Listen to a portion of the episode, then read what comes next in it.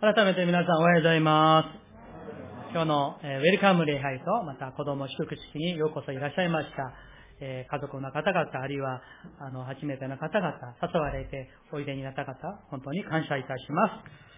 今日は、えー、ウェルカム礼拝の、え第2回目のメッセージになりまして、えなぜイエスなのか、2になります。そして、私たちの望みであるイエス・キリスト、私たちの望みであるイエス・キリストという題にしてお話をしていきたいと思います。え先週は、あの、絵画のところで、えー、その、レンブラントの方法息子の帰還という絵をね、一緒に見ながら、そこから神の愛を一緒にですね、感じ、また感謝するところを、時を持ちました。今日は、えー、予告を、あのしましたけれども、えー、バーハという素晴らしいクリスチャンの音楽家。まあ学校でもですね、え、中学あるいは高校でよくあの学ぶ人でありますが、その人に関するその信仰、あるいは歌にどういうね、ストーリーが溶け込んでいるのか、それをあの話をして、その中で、えー、バハのあの曲、あの、5つの曲をちょっと短くカットしましたけれども、一緒にですね、また鑑賞しながら、ね、今日のお話をしていきたいと思います。ちょうどね、秋晴れのこの紅葉の時期にね、素晴らしい音楽を聴けることは本当に感謝いたします。もっと素晴らしかったらオーケストラがね、専属のオーケストラがあってですね、えその演奏してもらうのが最高だと思いますけれども、ね、えなくても今は、あの、デジタル機器でいくらでも弾けますから、ね、それでもいいかなと思います。さあ、えー、まずですね、軽く、えー、クイズから始めていきたいと思います。皆さん、学生の時を思い出してみてください。さあ、1番。音楽の母と言われる音楽家は誰でしょうか？答えは、ヘンデルです。2番。ピアノの詩人と言われる音楽家は誰でしょうか？ショッパンじゃなくて、ショパン。お座りください。こちらでもね。3番。音楽の父と言われる人は誰でしょうか？バッハ。はい。当たりました。今日は、ヨハン・ゼバスティアン・バッハの音楽、彼が信じたイエス・キリスト、実は彼はドイツのルーター、あの、信仰をもらった、とっても、あの、深い信仰を持っていたクリスチャンだったんですね。彼の音楽に溶け込んでいる、あの、キリスト教信仰についてお話をしていきたいと思います。今日の、えー、あの、いろいろな資料はですね、私の友人牧師でスコットランドで留学した者がいますけれども、彼が、古典、文学や音楽にも、あの、いわゆる、えー、まと言いますかね、造形が深いものでして、彼からいろいろ教えてもらいました。音楽の父と言われるこのバハは、とてもいいキリスト教信仰を持った、えー、両親から生まれて育ちました。いわゆる、えー、クリスチャンホームで育ちました。当時ドイツは、えー、宗教が改革者であるルーターの、えー、ルターの影響を受けて、キリスト教の国といってもですね、えー、遜色のないくらい、キリスト教の音楽とか、文学とか、あるいは政治、社会にですね、全般的にキリスト教の、その、あの、影響がとても濃い、えー、いわゆるキリスト教が盛んな国でした。ところがですね、バハのお父さんも、あの町の学士だったんですね。うん。でも非常に貧しかったんです。でもそのお父さんは音楽が好きでした。そのような父の音楽のその影響を受けながら育ったバハも、自分も、いや、親父のように音楽家になりたいと、そう思ったんですね。ところが、親にとても反対されたんです。なぜなら、学士になっても金持ちにはなれないし、貧乏だし、だからもうお前は音楽になってほしくないと、そういうふうにして反対されたそうです。そういうふうにバッハは、非常に貧しい少年時代を送りました。そして高校卒業して、まあ大学にですね、あの、入りたかったんですけれども、お金がないから、その余裕もなかったんですから、また食べていくために、えー、教会のオルガニストとして就職させてもらいました。彼は若い時から、あの、パイプオルガンがね、ありますけれど、そのオルガニストとして天才と言わあの言われる、それくらいの人材でした。そんな、えー、右翼曲折のある、まあ、青少年時代をね、えー、送ったバハが、21歳の時に作曲した曲が、えー、名前はちょっと難しいですけど。ちょっとですね、えー、ポッカッタとフーガというあの曲です。えー、オルガン曲の中では最も親しまれている、親しまれている曲だそうですけれども、聴いていてくだ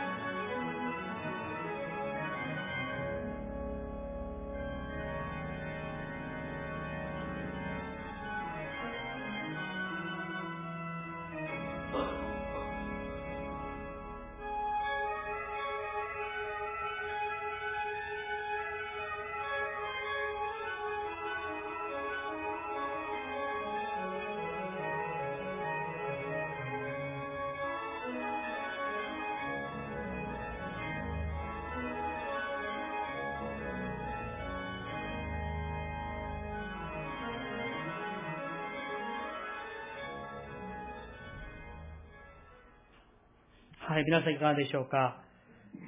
えー、この、今回のバハのことについてアドバイスしてくれた牧師は、この曲をですね、こういうふうに解説していました。吹雪が荒れ狂い、嵐が吹きつけています。バハの疾風怒涛の荒れた感情がとてもリアルに現れている曲です。でも、ね、あの、青少年時代が不幸なこともありましたし、そんなバッハの感情がよく現れている曲だなと、そういうふうに思います。ところがですね、面白いのは、この曲をバッハが教会の礼拝の通学としてこれを演奏したんですね。そしたら、当時の人々は耳慣れない曲だとか、教会の厳かな雰囲気とは合わないとか、え人の気を狂わせる曲だとね、そういうふうに言われて、え実は、その教会のオルガニストからクビになったんです。えそして、働くことができなくなって、また、あの、別の教会に移ったりしています。でも、その中にあっても、このオルガニストとして、また作曲家として、えこのバハの名声が世の中にたくさん知られていきました。そして、え、32歳の時に、えー、ワイマール宮廷のオールガニストとして採用されまして、6年間、そこでですね、演奏していた時に、えー、バハのオールガン曲のほとんどは、この6年間作曲されたそうです。一方、えー、先ほどね、申しましたように、バッハはとても信仰深いクリスチャンでした。で、バハが、えー、ドイツの経験というところで、えー、あの、家庭にも恵まれて、子供たちもですね、えー、実は、母が亡くなるまで子供がなんと20人も子供がいたそうですけれども、あこの経典の時代は家庭的にもとっても恵まれて幸せな時だったそうです。ある逸話によると、えー、彼はその宮廷での仕事が終わって家に帰るんですね。そしたら子供たちと奥さんが待っている。そうすると、このバハは、えー、メヌエットという曲をよく作って、子供たちの信仰のためにその曲をよく用いて、そこに創造主の神様について、イエス様について、えー、よく自分の子供たちの信仰のために使われた曲が、皆さんがよくね、あの、よく、あの、武道のね、曲として、えー、知られているメノエトというね、あの曲なんです。さあ、その中で、えー、メノエトと蝶々という曲、よくご存知の曲だと思いますが、聴いていてください。はい。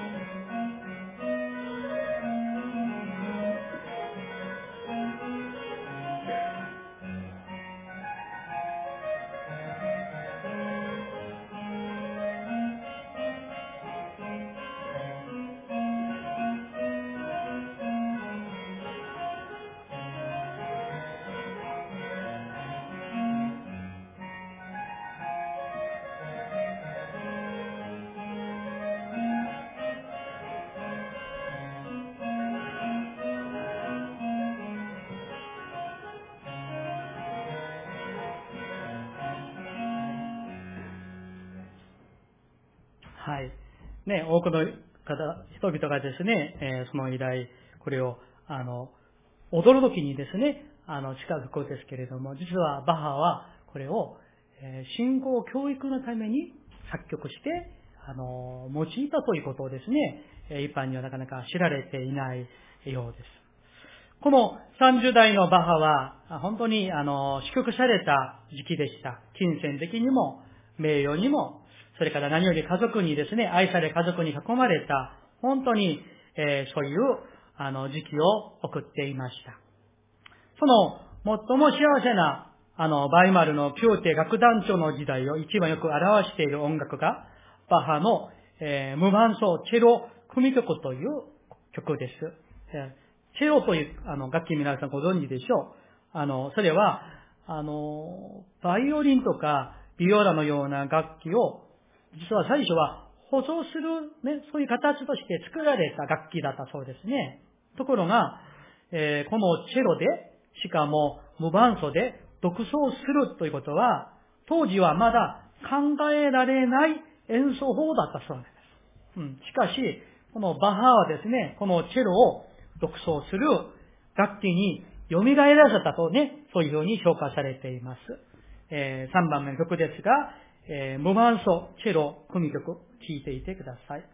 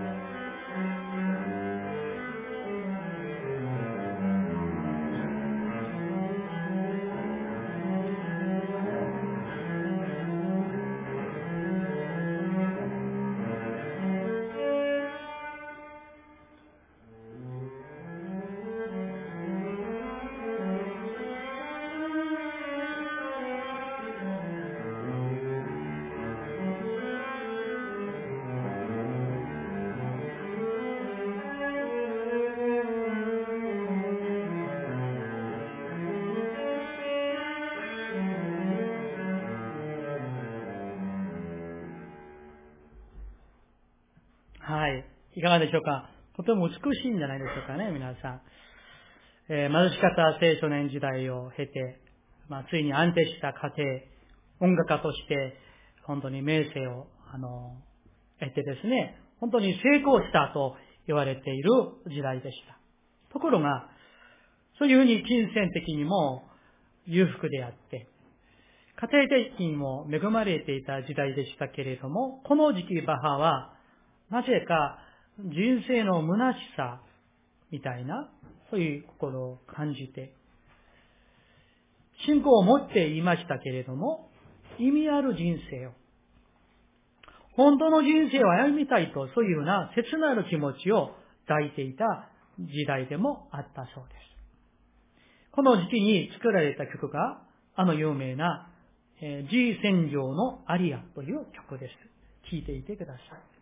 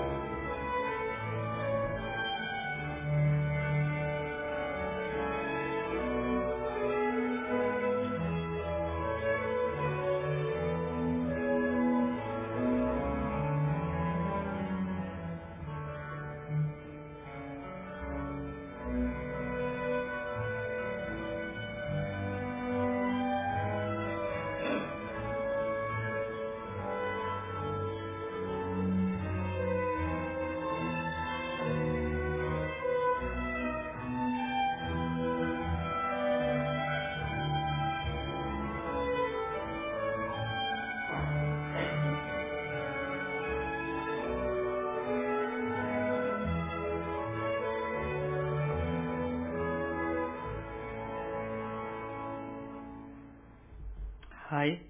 なんかですね、心の、なんていうかね、心の金銭に触れる、こう、愛切な曲だなと思います。幸せな生活を送っていましたけれども、人生においての本当の意味を求めていた時代に、この曲が作られたそうです。結局、バッハは宮廷楽団長を辞めて、えー、ライフチーのトーマス教会の音楽監督、また指揮者に就任して、200曲近くのカンタータを作曲しました。いわゆる教会音楽ですね。ここで、えー、最後の曲をですね、あのー、聞く前に、バーの素晴らしい信仰を知ることができることがありますが、それはバハが自分が作曲した楽譜があるんですけれども、その楽譜の最後のページに必ず信仰の印として書いた言葉があります。これです。ソリデオグロリアと言ってですね、日本語に訳しますと、ただ主にのみ栄光という言葉でありました。実際に楽譜にですね、こういうふうにサインしていました。はい、次。ね、右側のそのところにありますよね。それが、ソリデオ・グロリアというバハの、あまあ、信仰告白、サインのようなことを必ず作曲のその楽譜の終わりに書いたそうです。それは、この音楽を演奏して、あるいはそれがみんな聴いて、バハが有名になるんじゃない？この音楽を通してただ、神様にのみ栄光がありますようにという彼の素晴らしい信仰告白でした。はい、いいです。マハはドイツで生まれて、キリスト教信仰に恵まれた人物でした。彼はね、今までお話しましたように、本当に、えー、紆余曲折を経た人生を歩んできました。成功もしました。名誉も得ました。金銭的にも恵まれていました。しかし、彼は自分のその音楽才能を活かして、自分が信じてたら、創造主の神様にのみ栄光を期する人生を歩みたいと、まあ、実際に歩み通した人物でした。人はただ唯一の神のみにあって人生の誠の意味を見出すことができる。そして、まるでバハがですね、あなた方もただ主に栄光を期する人であってほしいと言いたかったのではないでしょうか。さて、キリスト教歴史の中で、イエス・キリストの人として、実存人物であるパウロ、ポールというですね、ポールという人物がいます。彼は最初は、イエスが神様とか、救い主だとか、そんなことを全く認めない人でした。認めないところか、イエスを信じる人々が大嫌いでした。必死になって、そのキリスト教を信じる信徒たちをもう捕まえて処刑させる、投獄させる、そういう人でした。ところが、ある日のことでした。この、最初は彼の以前の名前はサウロでしたけれども、サウロの時代彼が遠く離れている今のシリアの首都のタマスコに、そこに行って、キリスト教徒を捕まえて、エルサレムの裁判に立たせるために向かっていた時でした。その途上で、突然、太陽よりものすごい強い光が天から差し込まれて、サウロを照らしました。彼はもう地面に倒れ込んでしまいました。その時にこういう声が聞こえてきました。サウロ、サウロ、なぜ私を迫害するのか。突然の声を聞いたサウロはびっくりしました。そして、あまりにも、その光が強かったから、目を開けられないくらいの光でした。そして、サウロは言いました。あなたは誰ですか？するとイエス様は、私はあなたが迫害しているイエスが、キリスト教を無視し、関心を持たない。いや、関心を持たないくらいじゃなくて、迫害しまくっていたサウロは、そこで、生ける主イエス・キリストにお会いしました。彼の人生の中で、まるで、満塁ホームランのような人生最大の逆転が始まりました。その後、サウロという名前からパウロに変わり、名前だけ変わったのではなく、彼の人生を全くイエス・キリストによって変えられました。以前はイエスを信じる信者たちを無視して迫害していた彼らでしたけれど、彼でしたけれども、今や生ける主イエス・キリストを宣伝する、お伝えする神の人に変えられました。皆さん方、イエス・キリストにお会いさえすれば、人生最大の逆転ホームランが始まるのです。人生すべての問題の答えが上から与えられます。悩む必要もありません。貧しくても困ることはありません。成功しても高ぶることもありません。死ぬことも恐れません。このパウロが書いたたくさんの手紙があります。多くの教会に書き送った手紙がたくさんありますけれども、その中の13通が聖書に入れられ入れられて聖典になっていますが、ローマにある教会の信徒たちに書き送った手紙の中に、今日の御言葉の5章8節まあ、主をお持ちの方は主法の5ページありますが、ローマ人の手紙5章8節にこういう御言葉があります。私がお読みいたします。しかし私たちがまだ罪人であったとき、キリストが私たちのために死んでくださったことにより、神は私たちに対するご自身の愛を明らかにしておられます。皆さん、世界には数多くの宗教があります。実は、その宗教は少しだけ考えてみるならば、わかることがあります。その宗教は、実は人間によって始まり、人間によって作られたものに過ぎないということです。そして何より世の中の宗教は条件を求めます。報酬を要求します。簡単です。こういうことです。何かをしたから報われるという思想です。あるいは、例えばですね、お金をたくさん捧げたから、天国で最上の場所に行けますよとか。あるいは、禁欲を徹底的に行ったから仏になるよとか。こういう風にして人たちを動かしているんです。しかし、今日の御言葉にありますように、キリスト教では、もうすでにイエス・キリストが私たちが何にもする前に、すでに私たち一人一人のことを知ってくださって、祝福の道を、救いの道をあらかじめ備えておかれたということであります。すべての罪を許すためにイエス様が十字架に死んでくださって、すべてを償ってくださった。その生ける主イエス・キリストに出会ってほしいと、私たちを招いてくださっておられます。日本人の方々は宗教と言ったら怖いというイメージがあります。あるいは何かしなくてならないんじゃないかと。拘束されるんじゃないかと。禁止されたり自由を奪われるんじゃないかと。そういうふうな心配を持っておられるようです。まあね、確かにそういうふうに思われることも無理ではないかもしれません。なぜなら、正しく知るチャンスが実はなかったのではないでしょうか。あるいは、噂だけ聞いて知っていたり、あるいは、間違った情報だけ知っていたりしたからなのではないでしょうか。私たちクリスチャンは確信を持って申し上げることができます。キリスト教は誰も拘束しない。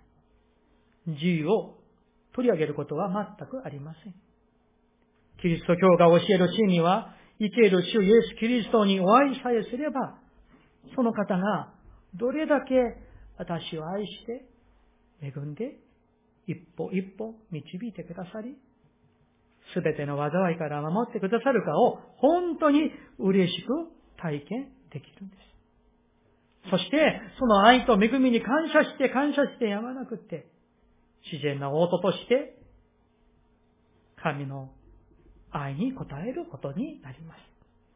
そして礼拝に行ったり、あるいは伝道したり、あるいは奉仕したり、あるいは今日のこのようなこの時に皆さんを誘ってくれた教会の信徒がそういう方々なんです。本当の自由、本当の解放は生ける主イエス・キリストのみにあるのです。さて、バハの最後のところに移りたいと思います。このように、先のようにですね、楽譜一つ一つに、主にのみ栄光をと信仰を表したバハ。彼がライプチーの時代に作曲した名曲が、日本語のタイトルでは、主よ、人の望みの喜びよという曲です。まあ、ドイツ語の正確な意味は、イエスこそ我が喜びという曲です。聴いていてください。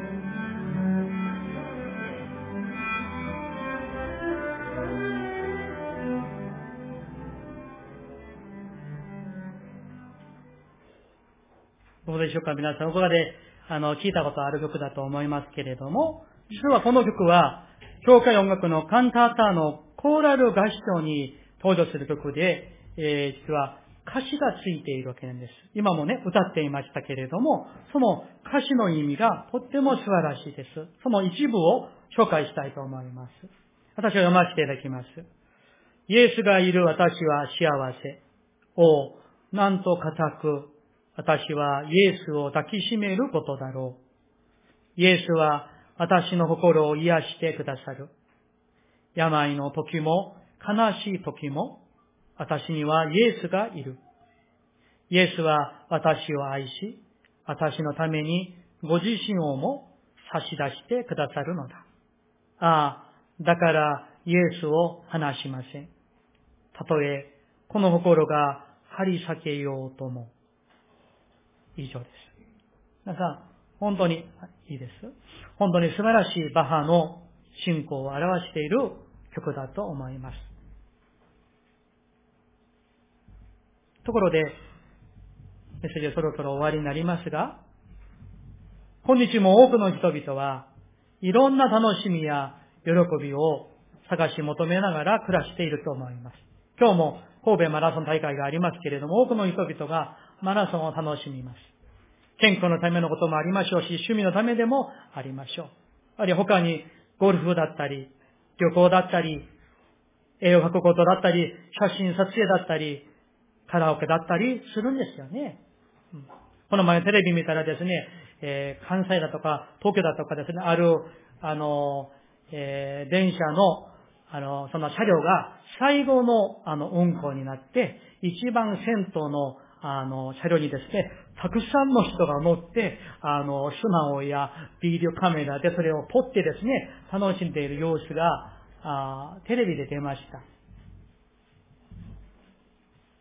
もちろんそれらがとても悪いことだとは思いませんけれども、果たしてそういったいろんな活動や趣味、そこに本当の喜びとどんなものにも奪われることのない希望と望みが果たしてそこにあるのでしょうか皆さんの人生を本当にどんなことがあっても絶対的に支えてくれるものなんでしょうかおそらくそんなことではないと思います。しかしあります。どんなことがあっても絶対的に私を、私の人生を、未来を、いや、亡くなった後にも永遠に支えてくださるお方がおられます。その方は、生ける主イエス・キリストなのです。バッハが告白したように、イエスこそ我が喜びなのです。多くの喜びがあって、その中の一人ではありません。唯一なのです。この生ける主イエス・キリストに支えていただこうではないでしょうか。いきなりでなくてもよいでしょう。一歩一歩、一つ一つ委ねてみようではないでしょうか。あるいは、お試しでもいいかもしれない、最初は。それを言われます。パウロが出会ったイエス・キリスト。今日皆さんお聞きになった、このバハが出会ったイエス・キリスト。それから、今日皆さんを誘ってくれた、教会の信徒さんが出会ったイエス・キリスト。その方に出会って、望みのある人生を歩もうではないでしょうか。お祈りします。